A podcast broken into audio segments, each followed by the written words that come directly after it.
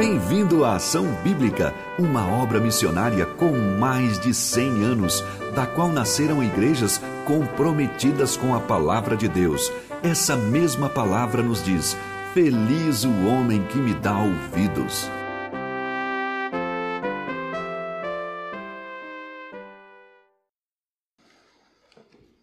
Bom dia. Muito bom ver vocês, ver os bancos assim se enchendo, né? 2022. E ouvindo os irmãos cantando também é uma grande alegria. Alguns com uma corzinha assim, que tomaram um solzinho em janeiro, em fevereiro. Outros, a gente sabe que ficaram em casa, branquinhos, que nem eu. Mas é muito bom ver os queridos. E que nesta manhã Deus mais uma vez fale ao teu coração. Espero que Ele tenha falado aí durante a semana. Mas um momento juntos, né, de a gente olhar juntos para a palavra de Deus e a gente ser desafiado a vivermos em santidade. Nós vamos continuar hoje o nosso tema santificação com esse esse plus aí, sempre tem, tento colocar uma frase aí na frente desse, dessa doutrina, desse desejo que Deus tem de vivermos em santificação e hoje aproxime-se da luz. A justificação, ela trata do que Deus faz por nós. E a santificação é o que Deus faz em nós. Tudo bem? Então a justificação tem mais a ver com a nossa posição e a santificação tem a ver com o nosso estado. Se somos sãos espiritualmente ou ainda não, porque esse é o desejo de Deus, que a gente seja são parecido com o Senhor Jesus. Talvez você já tenha ido a um restaurante com uma luz assim, meia luz, para deixar aquele ambiente mais aconchegado. Quem já foi no restaurante assim com luz, meia luz? Sabe o que acontece nesses lugares? É que você está ali comendo e parece que é um negócio. Cai molho na sua camisa, geralmente camisa clara, né? Cai ali alguma coisa, um pouquinho de café, né, Eduardo? Cai alguma coisa aí, né? E aí o que, que você faz? Pega o guardanapo, você dá uma limpadinha, dá uma olhada, fala, tá legal. Aí vai almoçando tal, aí você dá um pulinho lá no toalete, aí a luz no toalete está um pouquinho mais, mais intensa, e você fala, ixi, não resolveu o problema. Aí você pega o papel toalha, molha, molha, molha, esfrega, esfrega, e fala, acho que agora ficou bom. Aí você volta, termina de almoçar, você paga a conta, e aí você sai no sol. Aí você olha fala assim: não resolvi nada. E além da mancha que tinha, essa tentativa de limpar acabou espalhando, ficou um negócio horrível. Não é assim? E aí você descobre que foi inútil, que você precisa lavar inteiro e direito. É assim que Deus quer com você e comigo, que a gente se aproxime da luz, mas não é qualquer luz. É a luz intensa do Senhor Deus. Só assim a gente vai enxergar as manchas do pecado, a sujeira, tudo aquilo que não faz parte de um filho que anda na luz.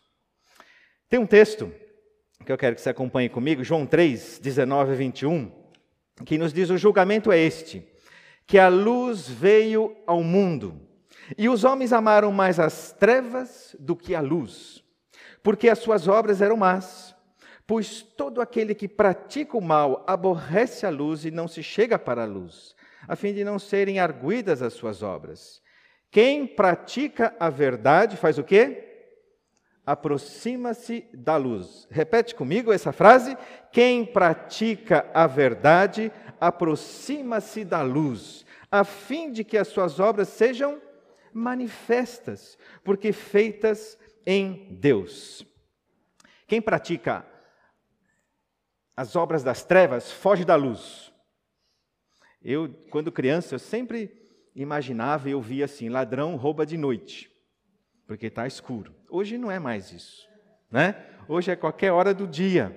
Mas não tinha esse negócio, talvez para os mais antigos, né, os que vieram antes de mim, eu acho que era mais esse negócio: ladrão é de noite, né?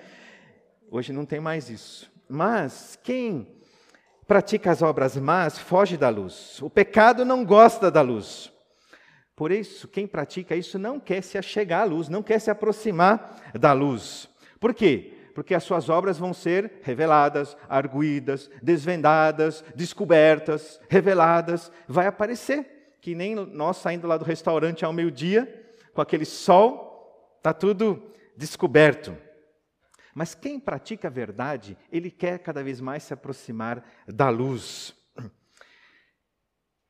Ele precisa viver na luz, não é uma opção. Aquele que decidiu se alinhar com o Senhor Jesus, viver ao lado da luz, que é o próprio Deus, ele vai, é exigido dele que ele viva coerentemente, como um filho da luz, vivendo ali ao lado dessa luz. Todo bem que nós praticamos é produto da luz.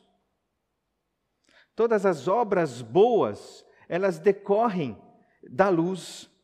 E por isso que nós precisamos. Mas de que luz que nós estamos falando que nós precisamos nos aproximar? 1 João 1, 5 a 7 nos fala: Ora, a mensagem que da parte dele temos ouvido e vos anunciamos é esta: que Deus é luz e não há nele treva nenhuma. Se dissermos que mantemos comunhão com ele e andamos nas trevas, o que acontece? Estamos mentindo, não praticando a verdade. Se, porém, andarmos na luz, como ele está na luz, mantemos comunhão uns com os outros, e o sangue de Jesus, seu Filho, nos purifica de todo pecado. A luz na Bíblia é uma metáfora assim bastante comum, ora significando justiça, outras vezes bondade, outras vezes Jesus se referiu à luz como sendo as boas obras. Então você vai encontrar recorrentemente essa, essa metáfora. Mas o que é certo é que quando a gente lê que Deus é luz, é em contraste absoluto com a escuridão, com as trevas. E se a luz é uma metáfora de bondade, de justiça, de boas obras, a escuridão então representa o quê? Injustiça, maldade, as más obras, o pecado.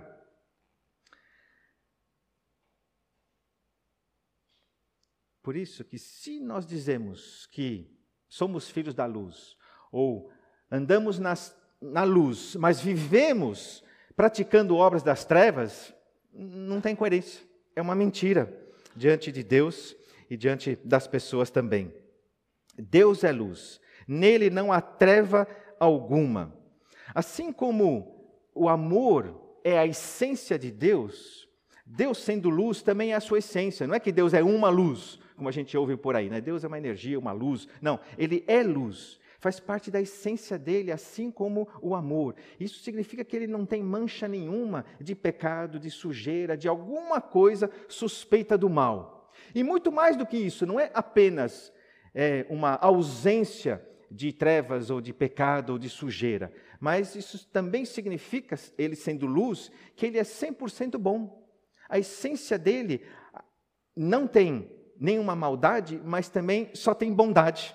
Ele é pleno 100% em bondade. É a plenitude do bem. Deixa-me contar uma história de um, de um jovem que decidiu andar na luz, com uma dificuldade que ele vivia. Isso quem conta é o professor Ziel, não sei se vocês conhecem, ele pastoreia uma igreja aqui, não muito longe, aqui entre a Saúde e a Praça da Árvore. Ele dá aula no seminário é, Servo de Cristo e palestrante. E ele contou uma vez para nós o seguinte: que tinha um aluno que ele pede para os seus alunos fazerem uma resenha, uma resenha, um trabalho escrito toda semana. E aí tinha um aluno lá que entregava para ele escrito à mão, uma vez, duas vezes, três vezes à mão, e aquela letrinha, ele falou, é, é difícil, né?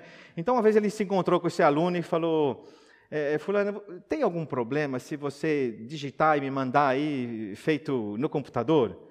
Aí esse aluno abaixou a cabeça, ele percebeu que ele estava envergonhado e falou assim, professor, eu preciso confessar uma coisa.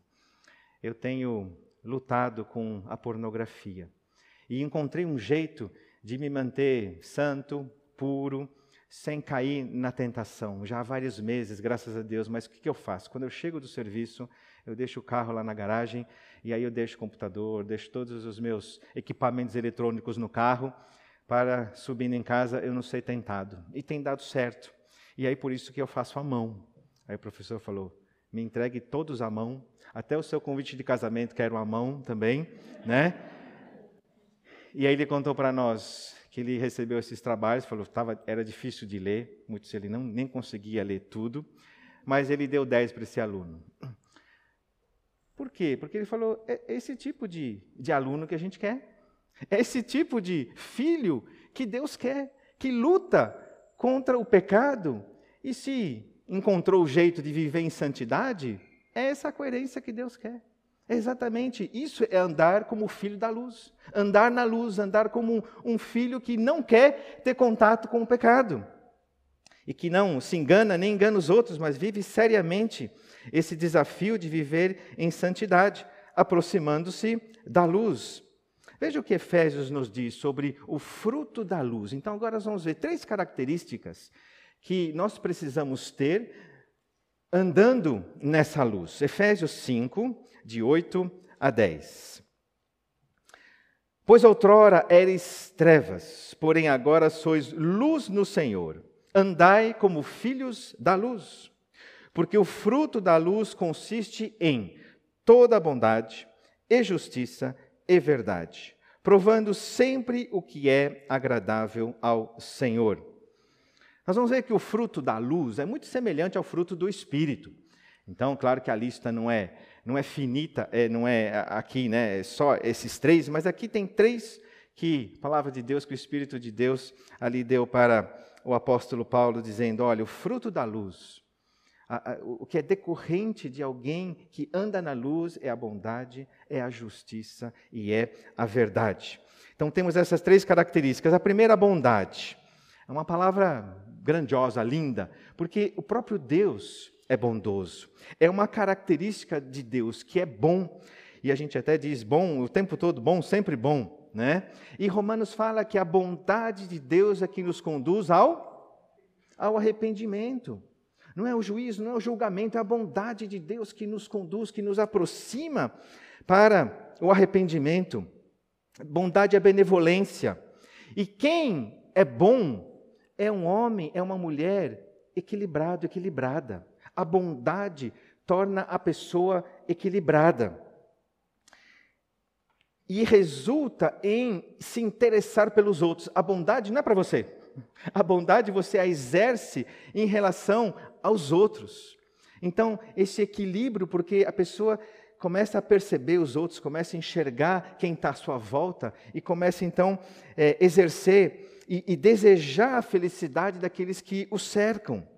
Portanto, a bondade não é egoísta, não é egocêntrica, e esse equilíbrio o leva a, a, desejar ver as pessoas também bem e equilibradas e satisfeitas.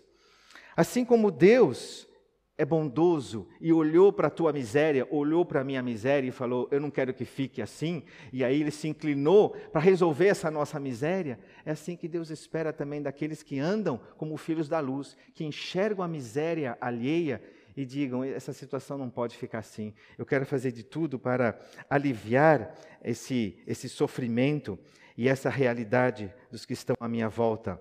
Então é alguém que tem olhos para os seus semelhantes, para verificar aquilo que não está adequado e então se, se colocar ali como um meio de solução. Ao contrário das, das obras das trevas, que não estão nem aí com os outros, que não estão nem aí com os demais e não dão nem a mínima, onde o propósito não é beneficiar os outros, é se beneficiar e, e tirar o maior proveito. Assim como quem anda nas trevas, pensa em si mesmo o que anda na luz pensa nos outros. Quem anda na luz, quem é da luz, está cheio de bondade e interessa-se para ajudar e melhorar a condição dos outros. A segunda característica é a justiça. Justiça significa estar conforme a lei, significa retidão.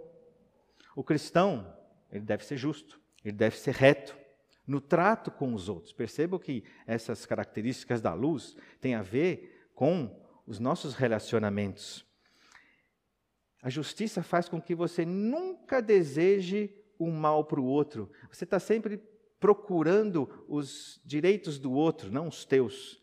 os, aquilo que vai e de encontro com as necessidades daquele que está do seu lado, respeitando esses direitos. Os dez mandamentos: não cobiçarás. Então mostra aquilo, olha, ele tem um olhar para que o outro viva nessa, nessa justiça e nesse direito. E, e então ele olha para os outros com esse desejo, não distrair alguma coisa para si. A gente está num mundo onde que o olhar é sempre os meus direitos, né? cada vez mais intensamente, mas a justiça ela leva a se preocupar com o direito do outro. Um homem que está na luz, que anda na luz, não cobiça. Ele não é governado por preconceitos. Ele também não está, não é governado por acepção de pessoas. Ele trata todos igualmente. E essa retidão, essa justiça, faz com que ele seja imparcial com as demais pessoas, com seus semelhantes. Ele ama o próximo como a si mesmo. Então, ele está antenado com o outro, assim como a gente já se ama, né? Suficientemente, mas ele então ama o próximo. A justiça está em perfeita conformidade com a lei, mas não somente com a letra, mas também com o espírito da lei. E aí faz toda a diferença. E aí eu queria que você se recordasse comigo de duas falácias que a gente tem que tomar muito cuidado em relação a esse assunto de bondade, de justiça. Tem aí, corre por aí a ideia de que vamos ser bondosos, vamos ser amorosos, vamos respeitar todo mundo. Vocês já ouviram essa, essa bandeira aí em muitos lugares, só que sem a justiça.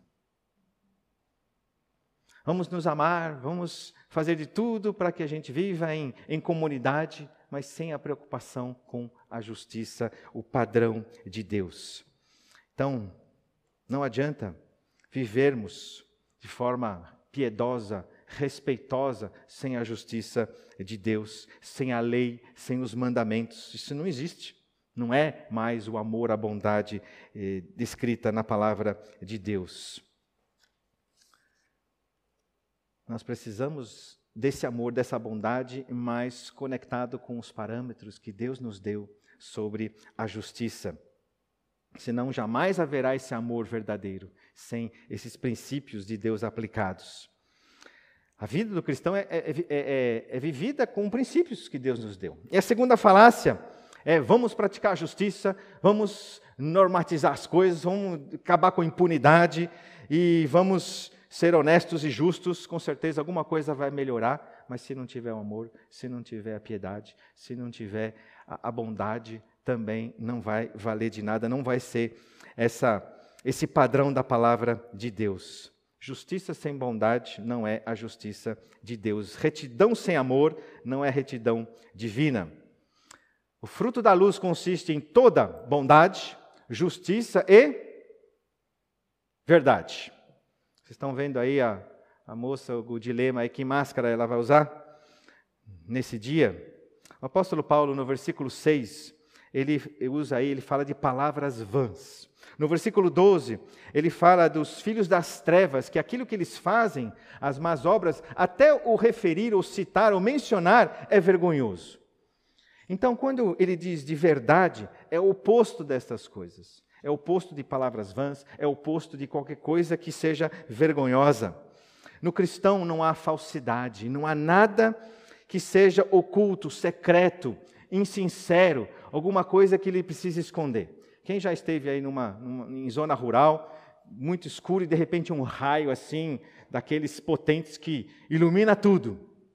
Aí você, naquele, naquele segundo que você olha, aí você não tinha percebido, tem uns bichinhos que voltaram para o mato, tem outras coisas que voaram, que fugiram, né?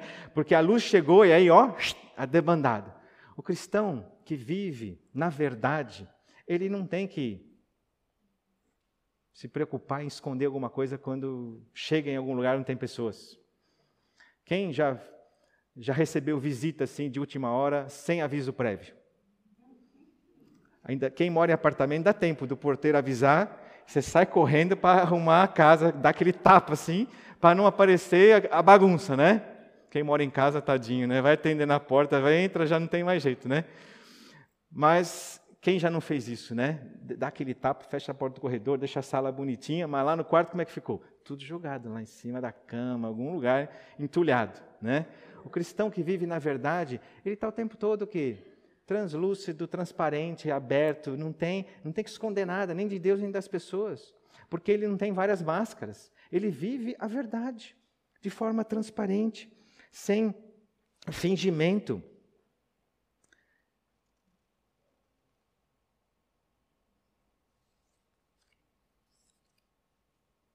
Você já lidou com pessoas que você faz pergunta e você não consegue arrancar a verdade? Ou você desconfia o tempo todo que o que ele está falando não é verdade, só que você não tem provas, mas como é difícil lidar com pessoas que não são transparentes. Estou falando de tímidas, de encabuladas, não é isso. Você, você sabe o que eu estou dizendo. Pessoas que você vê que não está redondo, e, e, mas não sai. Porque não tem verdade, porque a verdade não, dói, ela, ela pode ser, ser compartilhada. Né? Quem anda na luz, ele tem essa característica. O filho da luz vive verdade, sem engano, sem fingimento. Quais são as três características da luz que nós precisamos? Bondade, justiça e verdade. Qual que é a motivação? O que, que nos diz o versículo 10? Provando sempre o que é agradável ao Senhor. Em uma outra tradução, tratando sempre de descobrir o que é agradável ao Senhor. Esse tem que ser o carro-chefe para você viver a bondade, não é para inglês ver. Viver a justiça, se preocupar com o outro, não é só quando está na frente para você ganhar uma nota melhor. E você ser transparente não é para parecer que você é melhor do que é. É para que Deus no final seja louvado, seja engrandecido e agradado. Portanto, viver isso não é uma questão técnica, não é uma questão de matemática, não é uma questão de hoje eu fui bondoso, hoje eu fiz um pouquinho de justiça e hoje eu, eu tentei ser mais, ser mais transparente, ou uma disciplina especial, uma habilidade especial, mas é fruto do amor que eu tenho por Deus, com aquele cuidado de que eu não quero desagradar o meu Deus. E quero viver o meu dia em bondade, em justiça, em verdade, de tal forma que Deus no final possa dizer: gostei, é isso aí, Parabéns, estamos juntos nisso. Portanto, santificação é o cuidado de você pensar, de você falar, de você agir, sempre com foco em Deus. Senhor, isso aí está te agradando? Essa minha reação, é, é, é isso que o Senhor esperava? Estou sendo bondoso? Estou sendo justo? Eh, com, nessa situação ali com os meus funcionários, com, sei lá, minha chefia, com o meu grupo aqui de música, está é, é, tá correto? Estou sendo verdadeiro? E você percebe a diferença quando alguém vive isso religiosamente, porque a gente tem pessoas bondosas, os homens de bem, né? Mas é muito diferente o que a palavra de Deus nos propõe. Não é apenas se parecer como um, um homem de bem, ou ser um religioso que é correto, que é ético, que é justo é muito mais e vai muito além. Está agradando a Deus? O padrão de bondade de Deus está sendo atendida? O padrão de justiça de Deus é esse que ele espera? O padrão de verdade é isso?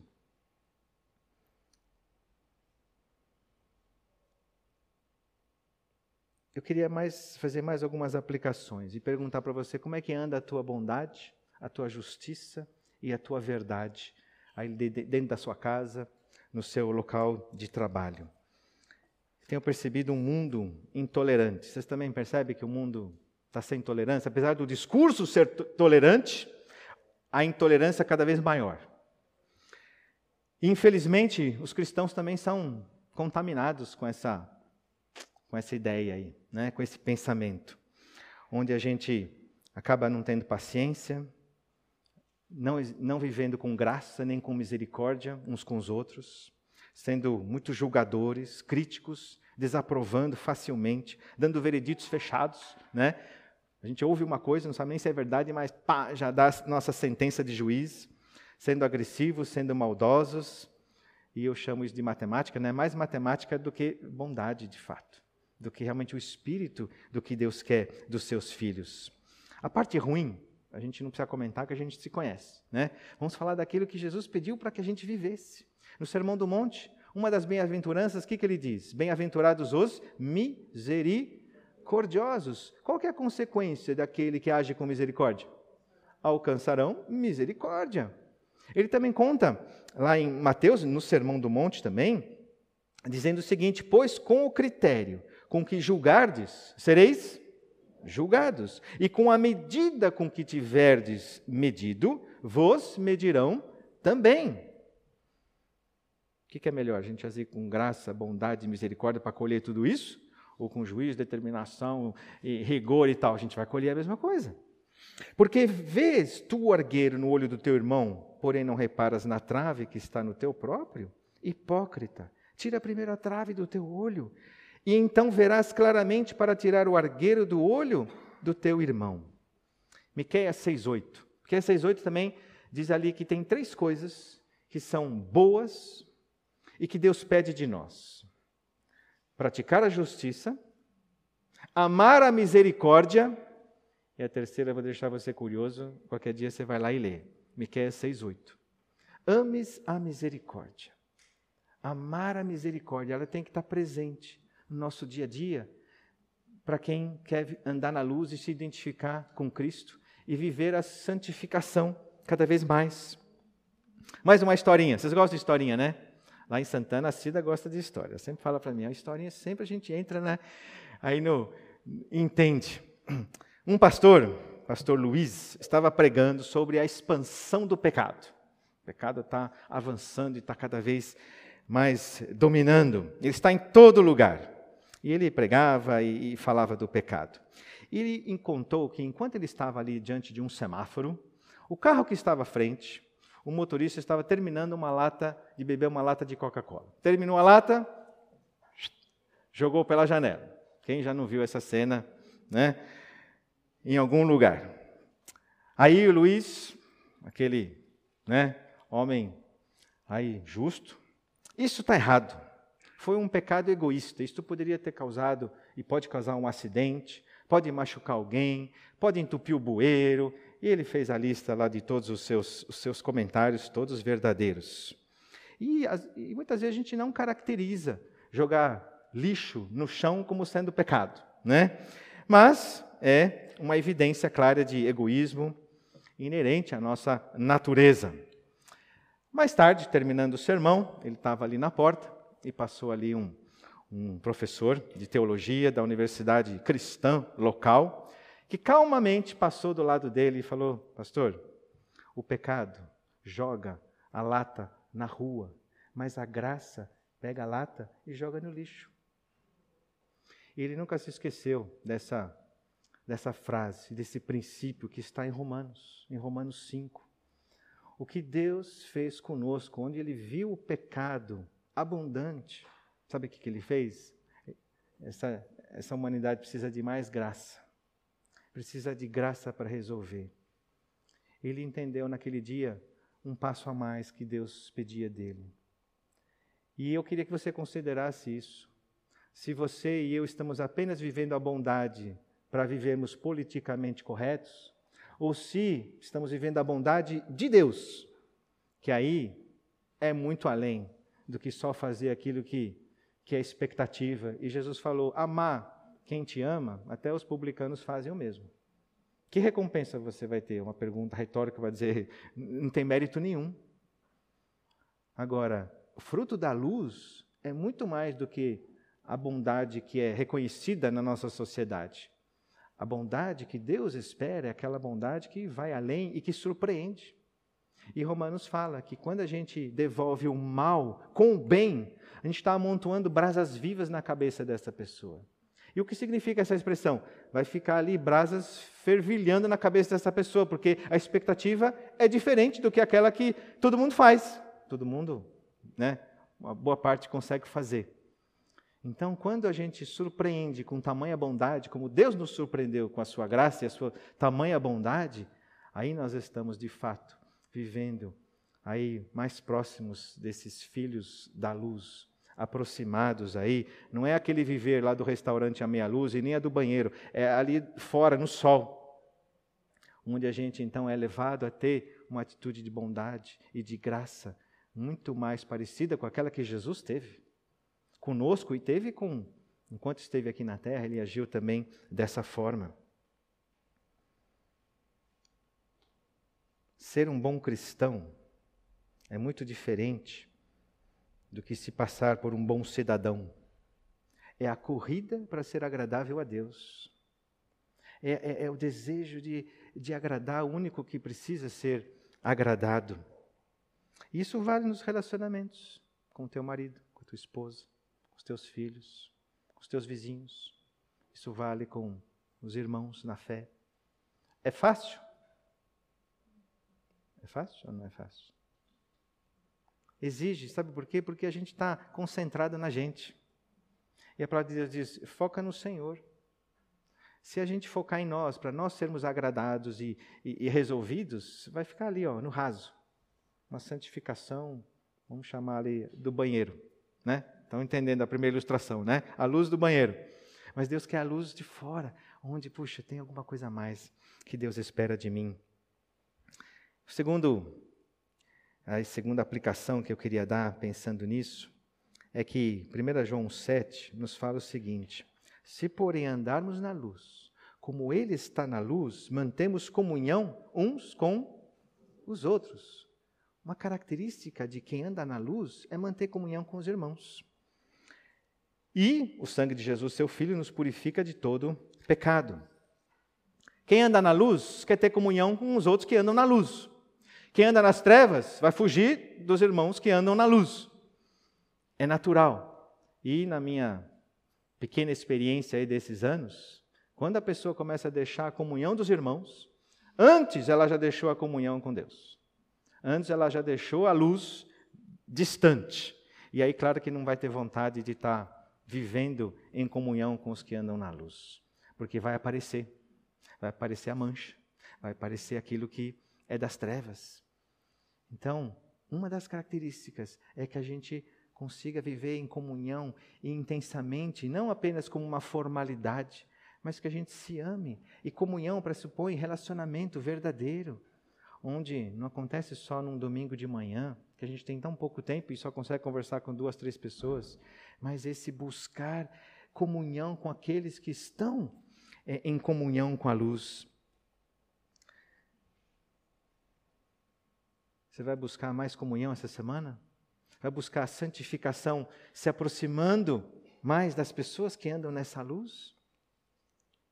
Vai agir com uma bondade diferente daquela que o nosso coração colocou como um padrão?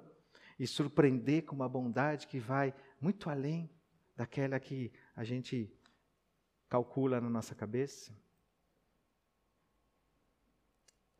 O Senhor Jesus, na oração do, do, de João 17, ele diz o seguinte, João 17: santifica-os na verdade. A tua palavra é a verdade. Assim como tu me enviaste ao mundo, também eu os enviei ao mundo. E a favor deles eu me santifico a mim mesmo, para que eles também sejam santificados na verdade. Essa oração é linda, e, e, e como é que eu vou viver essa proximidade com a luz? Está aqui a resposta, nessa oração de Jesus. Santifica-os aonde? Na verdade. Ele explica: que verdade? A tua palavra é a verdade.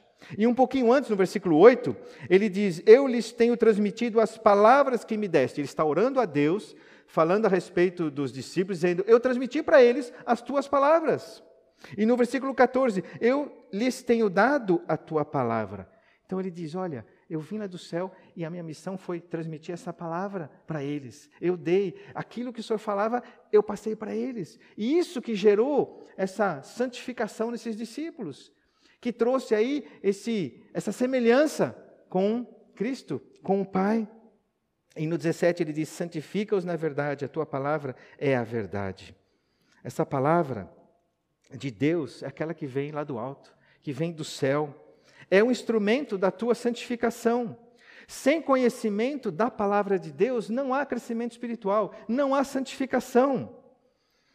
Mude escreveu o seguinte na capa da sua Bíblia: Este livro afastará você do pecado, ou o pecado afastará você deste livro.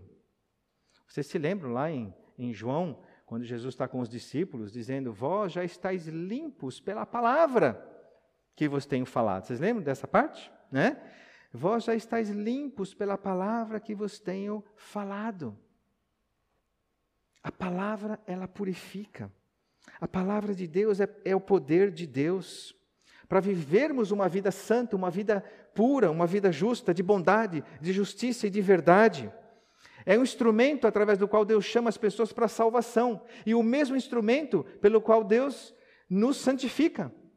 E, porque a gente olha para esse padrão e a gente consegue se avaliar e falar: isso está ainda inadequado, isso não está correto. A palavra de Deus revela quem nós somos.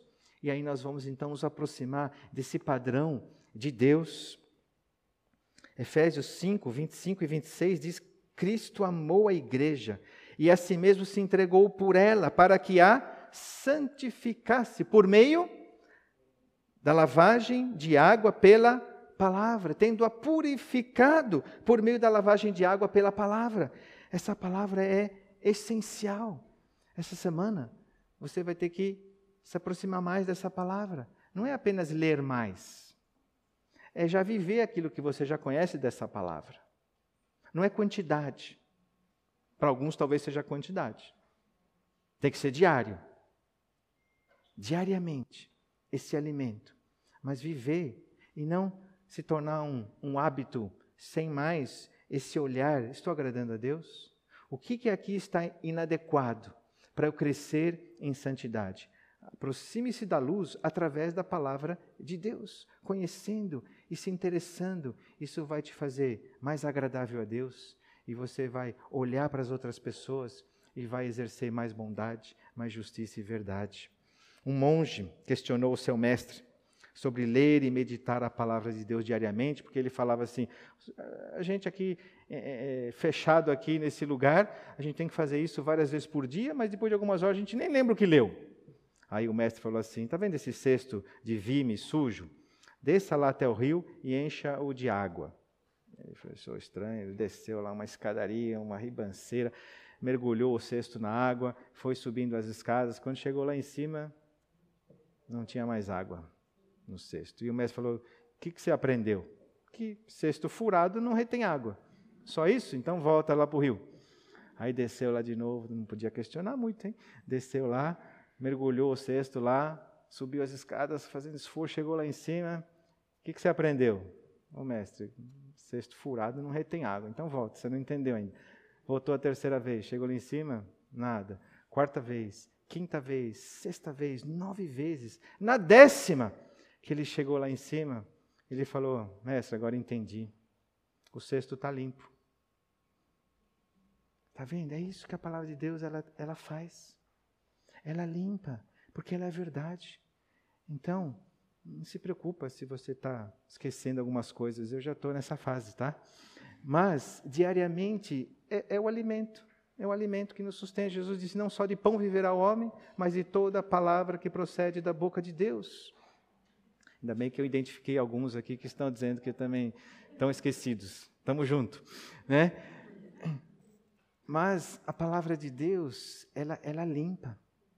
É, ela é esse essa lavagem, porque ela tem esse poder de Deus, de limpar, porque ela vai trazer à sua mente, ao seu coração, aquilo que está inadequado, e você vai ser levado a acertar. Se você de fato quer andar na luz e quer viver próximo dessa luz, você vai ficar incomodado.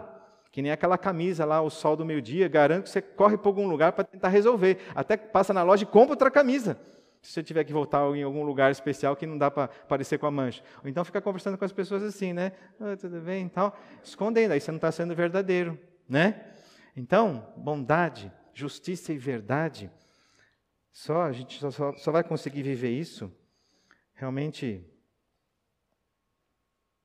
meditando nesse livro, se interessando por esse padrão de justiça, de amor de Deus isso limpa, transforma. E tem tantas histórias bonitas de pessoas que apenas, se eu posso dizer assim, né? É suficiente, mas que apenas leram, sem livros de teologia, sem explicação de ninguém.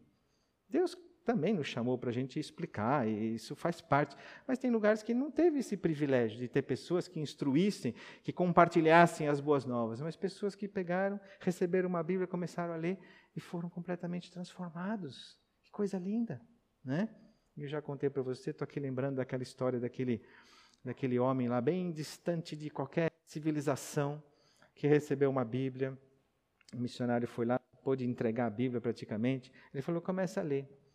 Aí ele voltou depois de um tempo e esse homem estava sacrificando animais, estava degolando ovelhinhas, estava torcendo o pescoço de passarinho, tudo para oferecer, porque ele leu no Antigo Testamento que era isso, o primeiro contato dele com a verdade.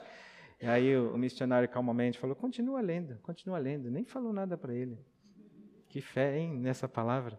Aí voltou depois de alguns meses. Aí, a primeira coisa que ele falou: agora eu já entendi, não preciso mais sacrificar. Jesus fez tudo isso por mim. palavra de Deus, apenas. Não é lida, é meditada, é, é, é desejada. Por isso que o Salmo 1 fala que esse bem-aventurado é aquele que tem prazer na lei do Senhor e medita nela dia e noite. Aproxime-se da luz através da palavra de Deus. E que essa semana você invista um pouquinho mais na sua santidade, se aproximando desse livro tão precioso que nos foi deixado. Amém? Senhor Deus, nós entendemos que o teu projeto é uma vida santa. Entendemos que o Senhor espera de nós filhos que se parecem com, com o Pai em termos de pureza, de retidão, de bondade, de justiça, de verdade. Mas, Senhor Deus, reconhecemos que isso não está em nós, isso não, não é próprio da nossa natureza, mas graças a Deus, o Senhor nos deu uma nova natureza. Uma natureza que, que deseja as coisas de Deus, que busca outras coisas. E, Senhor Deus, que nós possamos é, viver seriamente com essa nova natureza e, e buscar andar na luz como filhos da luz. Senhor Deus, aumenta aqui no nosso na nossa pequena família a bondade, bondade para entre nós, a bondade para com terceiros. Aumenta entre nós, Deus, esse essa justiça que que visa o outro em primeiro lugar, os direitos e, e, e, e vontades do outro. Senhor Deus, a verdade também nos dá um, um coração é, é transparente, verdadeiro, se há coisas, Deus, que a gente está carregando, escondendo, Deus, limpa tudo isso, que haja coragem para confessar, se precisa ser dito para pessoas que foram ofendidas, Deus, arranca o, o pecado, o mal do nosso coração, do nosso meio, e que nós sejamos, Deus, desimpedidos é, e, e livres, Deus, para viver essa, essa beleza do Evangelho. Livres, Senhor Deus, dessa essa escravidão do pecado e que possamos, Deus, como o Senhor Jesus, é, que passava, Deus, e, e deixava de fato uma, uma vida que espelhava, que é, representava bem o Pai. E o Senhor voltou ao céu e o Senhor incumbiu isso para nós, para a igreja. E que as pessoas, ao nos verem, possam perceber Deus, esse Deus que é luz, esse Deus que é amor e que o Senhor nos ajude no, no nosso pensar, no nosso falar, no nosso agir, para que reflita de, fa de fato, Deus, tudo aquilo que é próprio da luz. Nos dá mais prazer de meditar na tua palavra. Nos dá, Senhor Deus, a alegria de, de se alimentar deste livro. E que possamos avançar nessa semana, Deus, nesse, nessa santificação. Nos ajuda, Deus. Em nome de Jesus. Amém.